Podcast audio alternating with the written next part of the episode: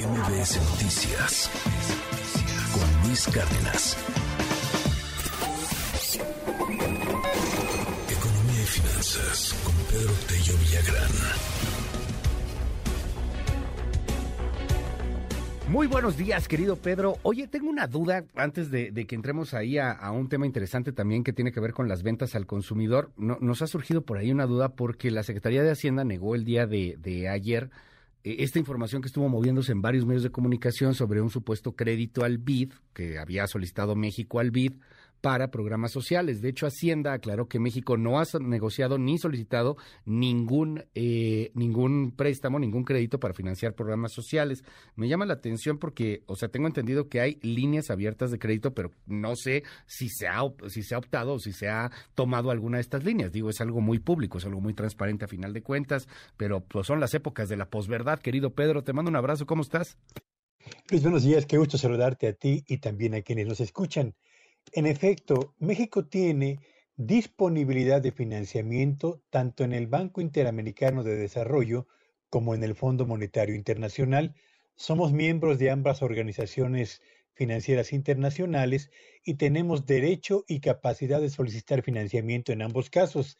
Lo que se convirtió en una confusión el día de ayer a propósito de ese financiamiento está, estriba en el hecho de que México tiene disponible efectivamente una línea de crédito que no ha decidido utilizar, que tampoco ha ratificado el interés por en el corto plazo buscarla y en consecuencia no puede contar como un mecanismo de financiamiento que haya sido aprobado por el BID, autorizado por la Secretaría de Hacienda y Crédito Público y en vías de ser empleado por nuestro país.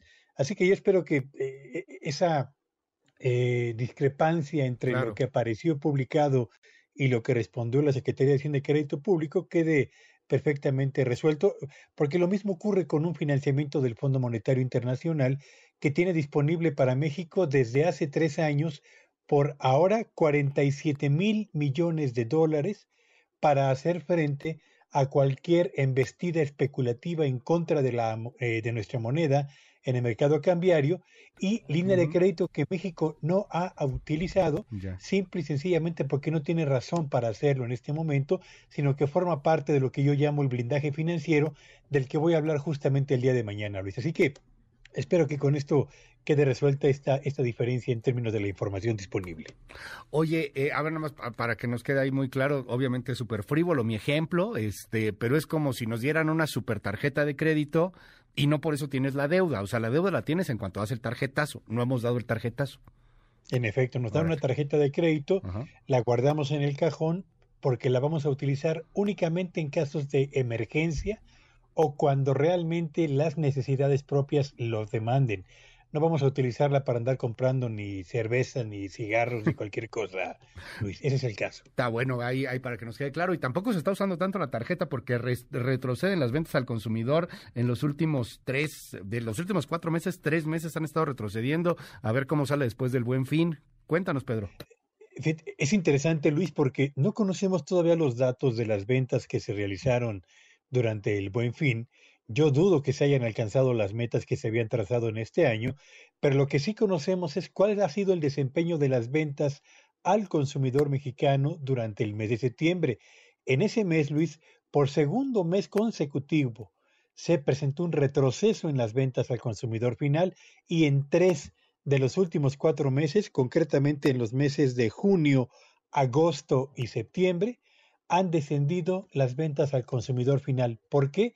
Bueno, pues simple y sencillamente porque el impacto de la inflación ya se ha hecho una realidad, no solamente en el poder de compra de los ingresos de las familias y de las personas, sino particularmente en las decisiones de qué comprar, dónde comprar y en qué cantidades adquirirlo. El resultado que se dio a conocer por parte del INEGI en relación con el desempeño de las ventas al consumidor final durante el mes de septiembre acredita lo que habíamos venido señalando en este eh, espacio, Luis, en el sentido de que el motor del consumo nacional de bienes y servicios en el territorio nacional, más temprano que tarde, iba a reflejar el impacto de la inflación y la insuficiencia del empleo y del empleo bien pagado en nuestro país a través del comportamiento de las ventas al consumidor final tal y como lo estamos ahora mismo comentando en lo que a los datos de septiembre se refiere. Habrá que esperar si en el último trimestre de este 2022, Luis, con motivo del buen fin, más las ventas de Navidad, más las ventas de fin de año, más las fiestas navideñas, se presenta un repunte en el consumo. Pero lo que es cierto es que si cerramos 2022 con un motor de la economía mexicana debilitado en su funcionamiento, no quiero pensar cómo nos va a ir en la cuesta de enero del arranque de 2023. MBS Noticias con Luis Cárdenas.